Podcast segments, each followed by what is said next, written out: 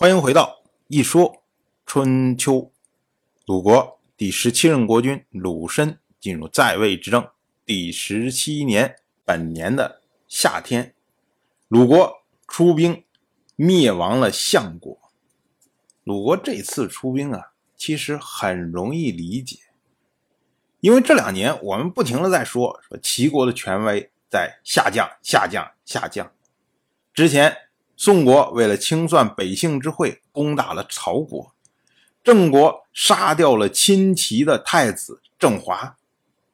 当时齐国也没有做出什么反制的措施啊，所以鲁国内部肯定会有人撺掇，说：“哎，你看这宋国、郑国都已经开始乱来了，我们鲁国也不算是小国呀，我们也有扩张的需求啊，我们不趁着这个时候赶快。”吃点几个小国，等待何时啊？所以才有鲁国的这次行动。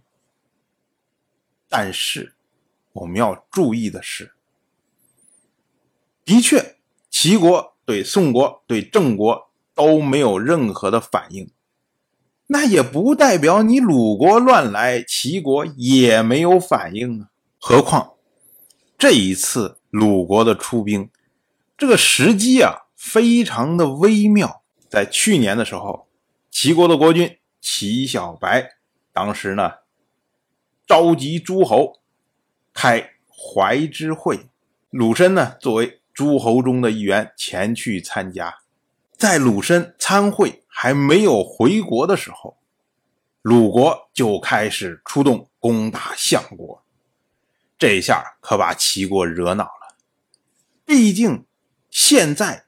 齐国还是诸侯的霸主啊！根据之前诸侯不停的盟会，制定出来条条框框的规矩，说你齐国的这些小弟们，如果要互相攻打，或者自己去打别的国家，这个是需要霸主同意的。你鲁国没事突然去灭亡一个国家，那你将。齐国这个霸主置之于何地呀？所以齐国对这件事情非常的愤怒，他们认为就是你鲁申下的命令，所以呢，他们就将鲁申扣留下来，不许鲁申回国。我们要说啊，这是鲁申下的命令吗？显然不是啊，鲁申又不是傻子，他攻打相国，早一天晚一天，能有多大的要紧呢？为什么偏偏要在他参会的时候下这样的命令呢？他就不怕齐国为难他吗？所以，这个命令显然不是他下的，那是谁下的命令？春秋没有记录，但是我们可以猜测，因为这个时候啊，掌握鲁国兵权的是鲁国的公孙鲁傲。我们之前讲过，两年以前。当时呢，齐小白发动诸侯去救援徐国，鲁傲就是代表鲁国出兵的人。当时的鲁傲亲眼看到了齐小白的衰弱，所以他回国之后，他有充分的理由说服大家说：“哎，齐国已经不行了，我们不用搭理他们，不用顾及他们的反应，我们该怎么干就怎么干。”他已经玩完了，不行了。何况这位鲁傲，他是鲁国的公子鲁庆父的儿子。他跟鲁申之间虽然说不上仇人，但是呢，关系也好不到哪儿去。毕竟鲁申他是鲁庆父自杀之后最大的受益者，所以这位鲁傲啊，根本不在意鲁申在外面的安全。以前的时候。毕竟有鲁友在，鲁友还可以帮鲁申镇着像鲁傲这样的人。可是呢，鲁友去年去世了，所以这个时候鲁傲他掌握兵权，他伺机而动，一看，哎，有机会，然后马上就出兵攻打相国。至于说你鲁申在外面是被人家扣住了，还是被人家抓起来杀掉了，关我鸟事儿。反正你活着，我也不会多开心；你死掉了。我也不会多难过，所以呢，鲁奥一有实力，他掌握兵权，可以发动战争；二，他有大义，他可以说：你看齐国衰落了，然后我们鲁国趁势扩张，符合我们鲁国的利益；三，他不关心鲁申的生死，不关心鲁申的利益，所以呢，由他发动这场战争的可能性最大。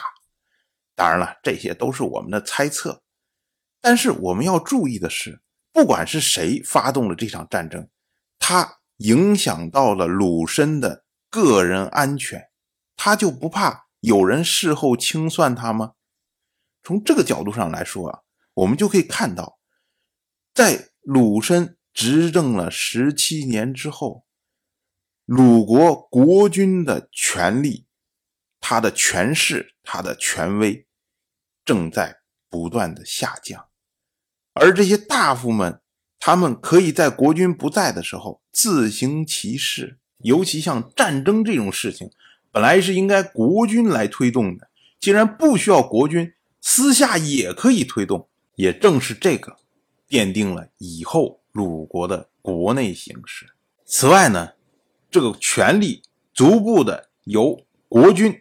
向大夫的阶层转移，可是呢，大夫本身他是有很多人的，所以呢，他在具体政策的实施上，他会产生不同的效果，这样就出现了鲁国外交和军事相互掣肘，自行其事，谁也不搭理谁，所以以后会时有发生军事和外交不同步的情况。当然，我。就这么一说，您就那么一听，感谢您的耐心陪伴。如果您对《一说春秋》这个节目感兴趣的话，请在微信中搜索公众号“一说春秋”，关注我。您不仅能得到《一说春秋》文字版的推送，还可以直接和我互动交流。我在那里等待您的。真知灼见。